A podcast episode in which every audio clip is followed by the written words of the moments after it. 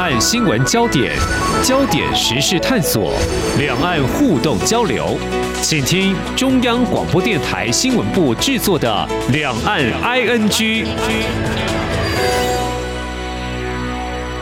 听众朋友你好，我是黄丽杰，欢迎收听两岸 ING。我们在邀访今天受访来宾，确定要谈这两个地方之后呢，其实我在想。呃，以九份来说哈，不就是中国大陆民众到台湾来观光很受欢迎必游的景点吗？另外一个呢，就是离中国大陆很近的，呃，我们说台湾的外岛，一个前线战地马祖，呃，也是两岸小三通可以到的地方。诶，为什么要选这两个景点呢？之前节目听众朋友还有印象吧？我们分享微笑台湾夏季号的主题。我们的生活在地方，我们谈了他的一个精神概念，就是地方创生。那么在这样的巡礼之下，诶，今天来个见学旅行，听到这里，听众朋友会觉得，诶，这个名词很有意思，可能会让人好奇，就这种带有学习态度的行旅安排，究竟看到哪些画面？我们今天再度邀请微笑台湾总监李佩书来分享，非常欢迎总监，你好。嗨，Nancy 好，各位听众朋友，大家好。我刚刚先带到这个进学旅行，有这样子的一个说明认知，对吗？有没有特别的目的的导向啊？呃，其实是这样子的，就是我们一直有跟 Nancy 有聊到说，地方创生它好像是一个概念。有了一些呃，我们看到的社会上的一些问题，包括我们一直提到的少子化啊，呃，教育啊，还有一些传承，那甚至产业没落的问题，嗯、那一直都在讲问题，好像对于这种住在都市的人们，好像也没有什么绝对的关系嘛。对。但哪一个人没有自己的家乡呢？那我们的家乡也不一定。都是在大都会嘛，那很多人都一定是离乡背景来到呃市区来打拼，嗯，然后呃，我想心里面多多少少都会有一条线，那条线就是会心系着那个自己的家乡现在是怎么样。对，那谈到说我是哪里人的时候，你的心情是怎么样？你是觉得哎、欸、很骄傲，还是会觉得哎有一点复杂？我觉得那个其实大家可以去想一想。那甚至说哎，像我前两天我看到最近不是刚好中南部下大雨，然后就有一些地方淹水。对，那虽然我人在台北工作，但是我看到啊南投竹山淹水淹大水耶，我就会想到哈我的家乡现在的状况怎么样？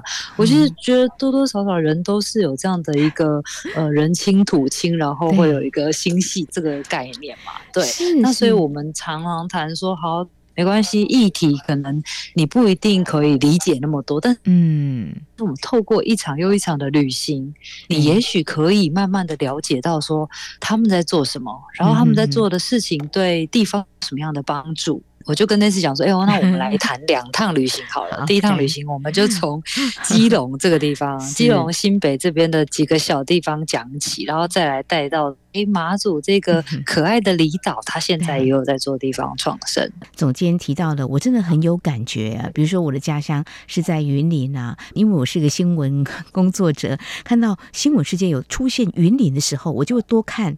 把他的新闻看仔细，嗯，今天发生什么事了？这种那条线哈，就是深深的刻在自己的心里头。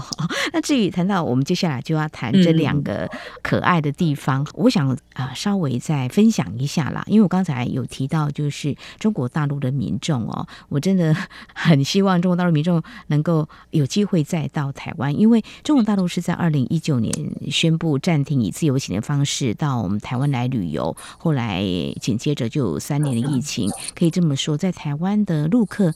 应该蛮少的，虽然我知道说还可以透过一些商务活动啦、健检美容到台湾，不过也许因为他的申请程序比较繁复，意愿可能就会不太高。但是其实，在今年的一月八号，边境都解封了哦。那我看到媒体也有这样的报道，我蛮开心的，因为有一些微博、小红书网友就分享自己多年前到台湾自由行的经历跟感受。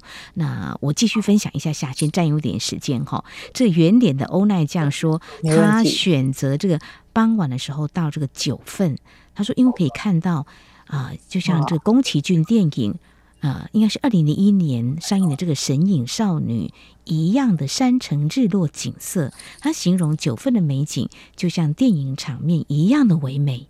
好，这是他的感受很难忘。他提到电影，我可能也要多谈一点点，就提到这两部电影啦，比较老的电影，是一九八六年上映的《恋恋风尘》，一九八九年上映的《悲情城市》，对对，都是在九份取景的哦。嗯、但现在时移世往，有些人可能还在，不过有些人因为不同的因素是离开的。当然，也有人也许真的是很意外，就来到这里住下来哈。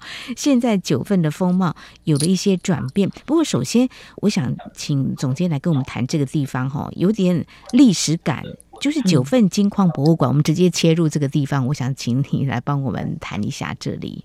好好，没有问题。嗯、那其实我那时在讲那几部电影的时候，嗯、你其实会觉得说，你现在看啊，你回头再看的时候，你还是会觉得哇，那个真的很谢谢有那几部电影，是它真的是记录了那个时空下的九份跟金瓜石。嗯，然后你就觉得哇，现在九份跟金瓜石也跟那个时候当然就不一样了。那我觉得像刚刚提到的这个。呃，九份的金矿博物馆，嗯、我这个建学旅行啊，我们正在设计的时候，我就跟我的编辑团队说，我们要有所谓的问题意识。就是如果只是一般的旅行的话，嗯、大家都可以安排啊，我要去哪里吃，我要去哪里住，然后我要去哪里看美景，对，是所有的人在线上都可以做这个 Google 嘛，就可以搜寻嘛，那、嗯、你喜欢的大概兜一兜就是一日游的行程。对，但是我们要怎么透过一个行程去看到我们想要让大家看到的东西，这就很重要了。嗯，那大家都知道说，哎，刚刚谈到的那个悲情城市，它的背景是什么？它的背景就是在讲那个地方的矿业，那时候有那么多的矿工，有这样的一个产业。然后那时候的九份金跟金瓜石就像是一个不夜城，所有的生。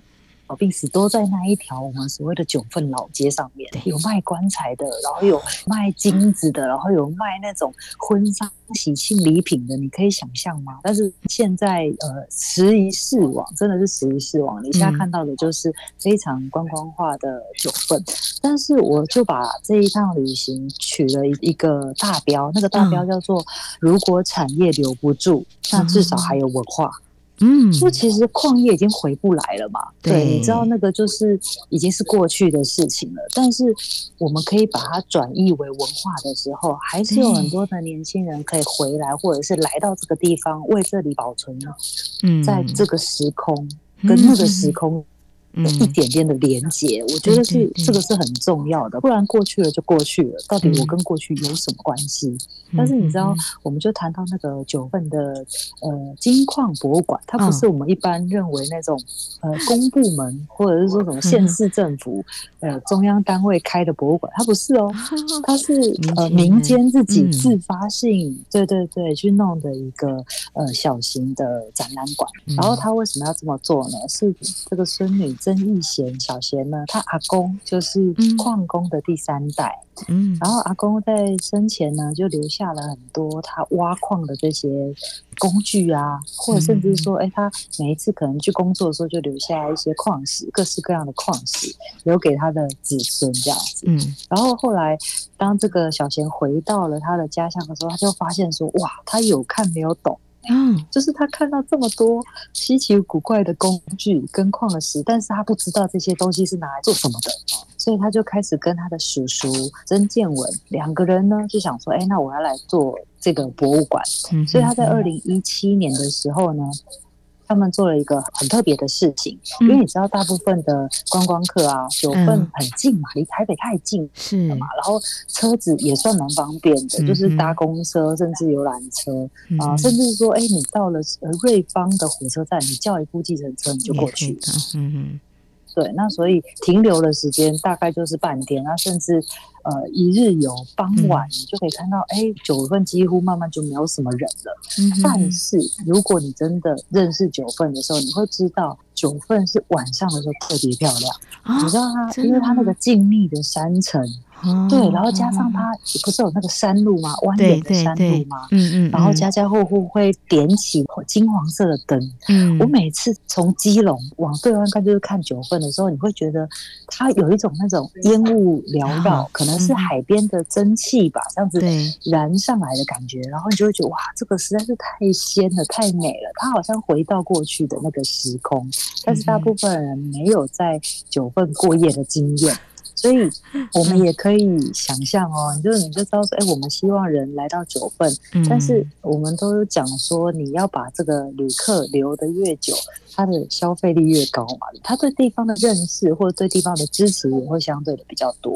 刚刚我们谈到的小贤跟叔叔两个人，他们就在二零一七年做了这个九份的夜间导览团。嗯哎，你如果要参加他的导览团，你势必要晚上才能跟他们走这一趟。所以呢，九份有超过二十间民宿的住客哦，他们都可以报名参加。嗯，可见这边的民宿他们自己也蛮有信心，就说你住下来绝对会让你啊会看到非常难忘的、非常棒的夜间美景啦，所以才会有民宿在这边经营。你刚刚提到的晚上的美景，我。真的去过九份，我讲这个听众朋友们说，你工作在台北，应该常常有机会。其实有时候人一懒哈，即便很近的地方呢，都还要有一个动力才会去。比较年轻的时候，有一次刚好假日的时候啊，就跟着好朋友去啊，是搭个火车去，然后很不巧遇到下雨，可是另外一种美，走在雨中。但是刚才其实总经理有提到说，九份现在大家会去。就会冲着这个老街去，那个商业气息就会比较重一点了哈。那我们谈这个，比如说九份的金矿博物馆，嗯、特别谈它，最主要是孙女呢把这个爷爷的留下这些珍贵的东西，让我们当代的人还可以透过这些早期挖矿啦相关的东西，在认识地方，这是非常棒的。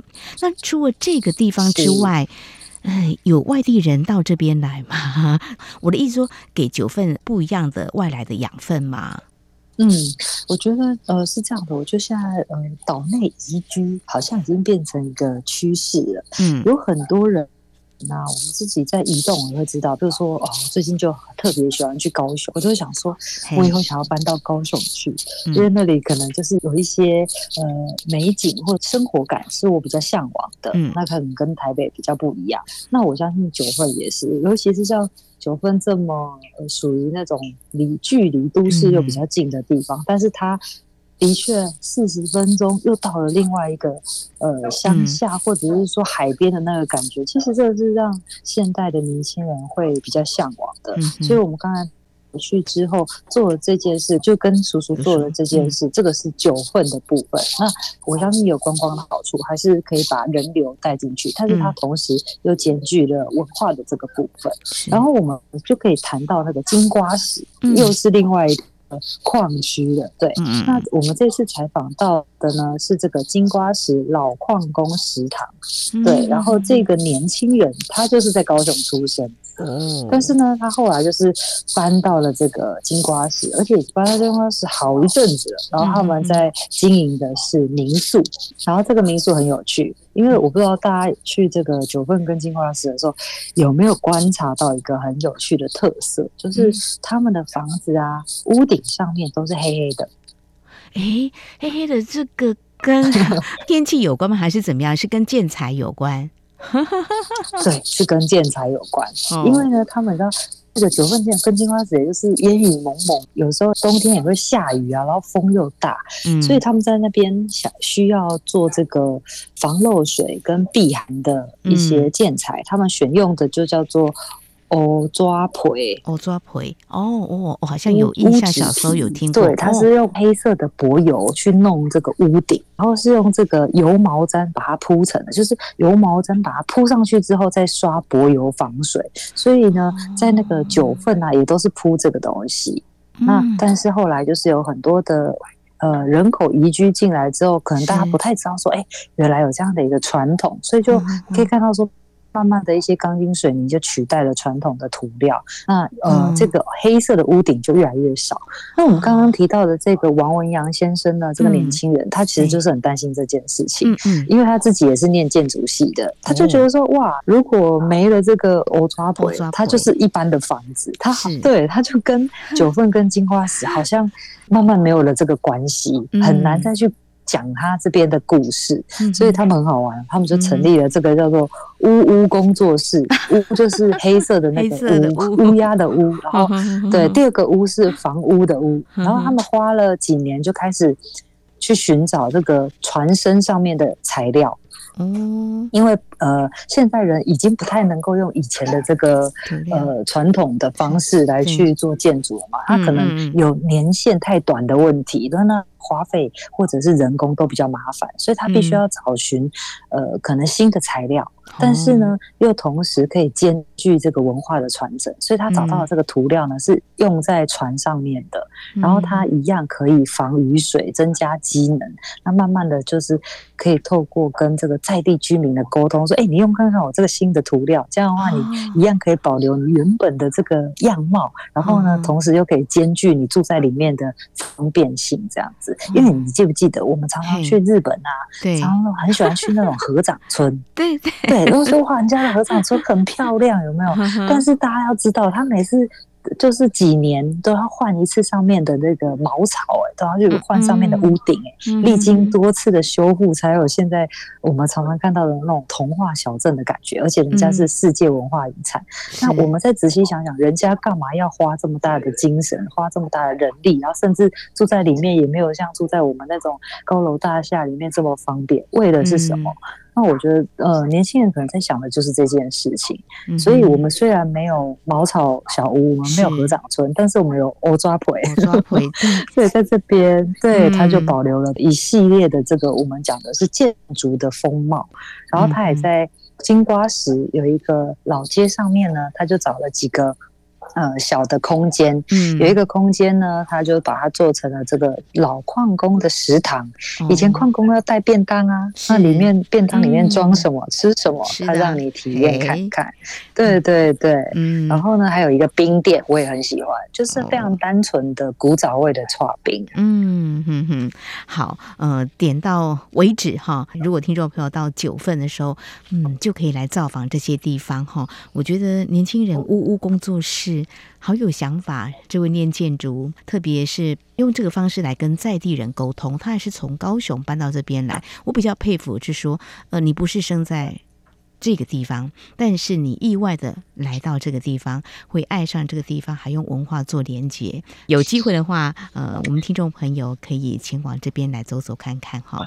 对，因为我们其实，在那个里面呢，有帮大家规划了两天一夜创生漫游的路线。那我们那时候整个顺游路线是推荐大家去这个金山，金山这边有一个汪汪地瓜园。会有一些体验，然后再到我们的基隆，那基隆也有一些街区啊，或者是美术馆可以走走逛逛。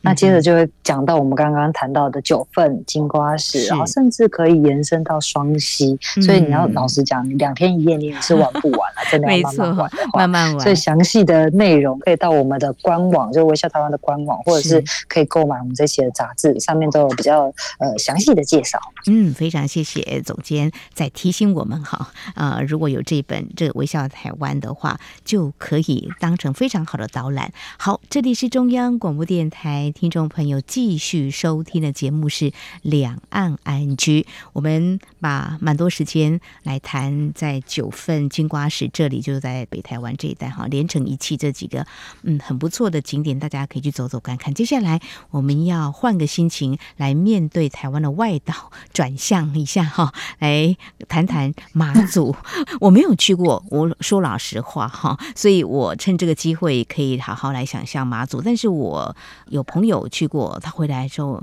他说我下次还要再去。我说真的有那么好玩吗？我因为他很喜欢在都市的生活，但是他竟然去了一趟马祖就爱上马祖。我说到底有什么魅力呢？好，接下来请总监来分享喽。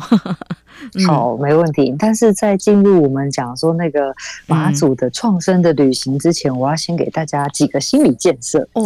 第一个心理建设就是，你要去马祖的话，就是要趁夏天去，因为它的天气比较容易起雾，就算是夏天的时候，有时候也是会起雾的。所以你要在安排马祖的行程的时候，记得要多留给他一点时间，因为它有四乡五岛，然后每个岛跟岛之间就是要坐船，然后有一些船班比较多，有一些船班比较少，要做足功课，然后整个交通团的搭配要比较顺畅的话，需要规划一下这样。子，然后另外就是比较担心的。你你去马祖，他就直接送你关岛，就是会、啊、会起雾。对对对，买马祖送关岛，我们现在常常都讲这个笑话，这样。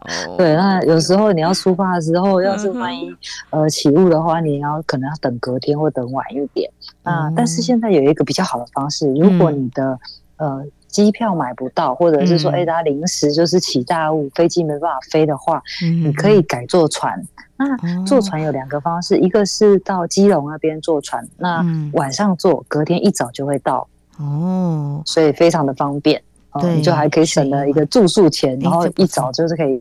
到南竿开始玩，嗯、对。那另外一个更方便的是，现在有快船，嗯、你到这个台北港那边坐船，直接。只要三个小时，你就可以到南港。哦哦、然后船班的话，它就比较不受天候的限制，因为它只要没有那种台风天或者是浪很大的话，一般夏天就是平平顺顺，你坐船其实也不会那么不舒服，嗯、所以是大家可以考虑的。嗯，好，那在我们要进入这个见习旅行的时候，我就要跟大家讲说，我们这一场见习旅行要让大家看的是什么？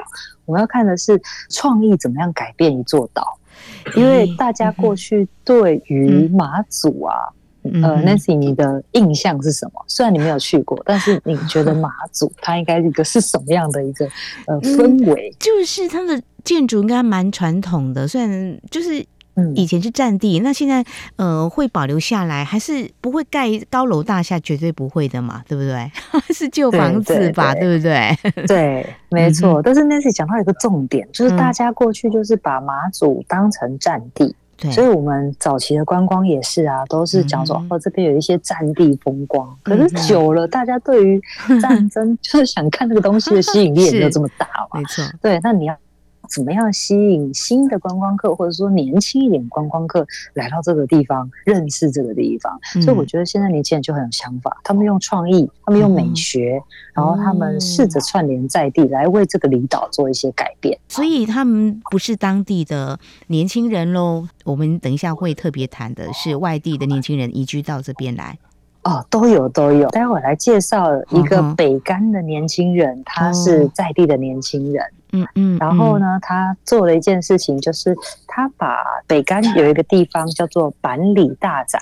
嗯、板里大宅它是马祖最具代表性的传统老屋之一。嗯、然后它坐落的位置很棒，它刚好就在北干的游客中心正对面。嗯。所以你可以看到每年呃农历啊。元宵节前的时候，就有非常多的这种仪式在这边进行，譬如说，哎，像元宵节的摆明啊，嗯、或者是烧马粮啊，甚至有一些神教的、嗯、呃仪式的起点，都是在这个老屋前面进行的。但是你知道，老屋如果没有办法被活化再利用的话，嗯，老屋一直放在那边也是无以为继。嗯、没错，所以就年轻人就选择在这个地方，然后做一些老屋改造。对，没错，没错。但是刚刚 Nancy 也提到一个很重要的一件事情，就是我们如果马祖都是高楼大厦后，我们也不会想去啊。像我待在台北就好，对不对？是的。所以老屋的保存就会变得非常的重要，尤其在这个马祖的老屋，它是石头屋，它全部都是花岗岩，像一块一块堆砌而成的。所以有很多人很喜欢那个北干的秦壁村，就是因为它很有那种古。外的氛围，或者说它不是像台湾一样的感觉，它是有一种异文化的建筑存在感，所以它其实必须要感谢，就是在二十年前推动老屋跟聚落保存的这一些呃文化人。那当初就是连江县文化局长曹以雄先生。嗯，就是大家一起把这个聚落保存下来。嗯，所以呢，他的女儿曹可慧，我觉得真的是耳濡目染、欸。爸爸在做什么？然后他从小在旁边这样看看看看看，嗯，他就说啦，他没有跟爸爸一样有崇高的梦想，因为他爸爸后来退休之后，就是在碉堡里面开了一间咖啡书店，叫做刺鸟咖啡书店。哦对，很有意思，在碉堡里面是，然后他呢就是来承接这个板里大宅，他承租了这个空间，然后把它改装成现在年轻人都会去住的这种叫做背包客栈、青年旅宿。就是用老房子去做的，那那个老房子，它就是你可以想象，它就是石头砌成的，一出去就是海边，嗯、所以海边有非常多的那种漂流木啊，它就会变成打造空间的一种装饰，所以里面非常的呃舒适。然后它就是随地势而建的石头屋，而且它的形状很像什么？很像印章，所以又被称作为印式建筑。所以保留了马祖传统的建筑了哦。那之所以有民宿呢，也是因为当然交通。一直以来都不是很方便，可是现在又多了一些选择。当然也不可能是一天就往返哈，一定要住下来，嗯，所以才会有一些民宿，也让他们有更多的发挥的空间嘛。那重点是把马祖的传统文化给留下来，就是会有一些哎，像背包客都蛮喜欢。可是老实讲，我还是想要这么问，就是说年轻人会喜欢老派的东西吗？这个在你们做一些创生找这些人，这是不是一个嗯？嗯，让你们很意外，还是觉得其实不意外？年轻人不见得都喜欢在都市里头非常喧哗，然后喜欢全新的东西，对旧的东西完全是非常拒绝的。是我自己在这样观察啦，我觉得这从十年前那种老屋保存、老屋新利、老屋再利用这个风潮开始推动之后，嗯、其实有很多的年轻人很喜欢这一块。然后包括我自己也是，我很喜欢所谓的老屋、老的空间，或者说活化利用。嗯，那有问过一些前辈，我每次都带着这个疑惑，然后去采访，然后我就会问前辈说，到底为什么我们这个世代会这么喜欢这些老派或复古的东西？他就跟我讲一件事情，他说，因为这个东西一直在消失，然后我们不曾拥有过，所以我们其实就会很想要留住它。嗯哼，我想，哎、欸，真的是这样子、欸，哎，就是因为我没有经历过过去那种风华绝代的那个时期，对。对，然后我可能生下来就是高楼大厦，嗯，那当年的那个美感其实是我们很向往的，嗯、所以呃，我觉得有年轻人现在你也不能说都喜欢这个，但是我觉得年轻人现在的弹性很大，他可能也很喜欢很都市的。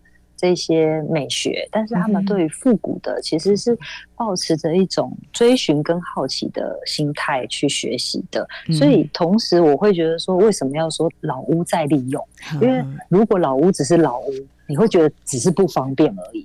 只是破旧而已，但是当你的老屋用另外一种方式做转移、做呈现的时候，哎，你是住起来很舒适的哦，然后你会觉得很漂亮哦。只是它是跟过去已经完美交融的时候，我觉得它的价值就出来了。就说不见得全新的东西他们才会全然接收啊、这种复古的东西其实他们也很爱哦。那今天呃，其实就触及到一点点，谈到就是啊、在当地会有一些老屋的改造，这是其中之一。如果来到马祖的话，呃，刚才你有提到它是一个四乡五岛哈、哦，那其实是还有一个跳岛的旅游吧。在这一次的夏季号里头介绍很多，我想就简单带过，但是可以的话。听众朋友，您可以来仔细翻阅。哦，它有一些咖啡烘焙馆，在这边煮咖啡，欸、对，还有甚至小酒馆，然后有一些呃，对，有一些小小的渔村的小旅行。那我建议，如果是第一次去的话，先不要贪心，嗯，就是先玩南竿跟北竿这两个比较大的岛屿，哦，然后第二次去的时候就可以再往这个东莒啊，或者是东引岛这边再往外扩散，嗯，一步一步来，然后慢慢的重新认识马祖这。几个可爱的小岛，太好了！哎，就是你不止去一次，你可能会去两次。好多次，因为这也是刚才我分享给大家的。我一个朋友，我以为他很爱在都市里头，结果呢，他到了马祖，竟然说他还要再去哈，所以真的是值得一去再去哈。我想今天因为时间的关系，没有办法介绍很多。我想呢，我想台湾给我们很多的建议呢，到时候去那边可以跟这些人相遇，多聊聊，相信你会发现呢，在我们生活的地方，真的有很多美好的人。跟事物的哈，我想这个远离尘嚣北台湾，还有我们今天谈的外岛的马祖，听众朋友，如果你脑子放空，就只带着一颗想休憩的心来造访旅游，哎，你会觉得生活其实也可以这样子来过。那他们为什么会来到这里？为这个地方带来哪些改变？大家好好的去看一看，去感受一下。其实最后要讲的是，最近台湾民众好像都赶赴疫情后出国潮的这个当下哈，呃，今天这样的一个建议行旅的安排。或许你可以说是一种逆向操作，但是其实也是一个非常好的选择。这些美景就在离你很近的地方。好，非常谢谢微笑台湾总监李佩书今天的分享，谢谢总监哦，谢谢，谢谢，嗯，谢谢。好，以上就是今天两岸 ING 节目，非常感谢听众朋友您的收听，黄丽杰祝福您，我们下次同一时间空中再会。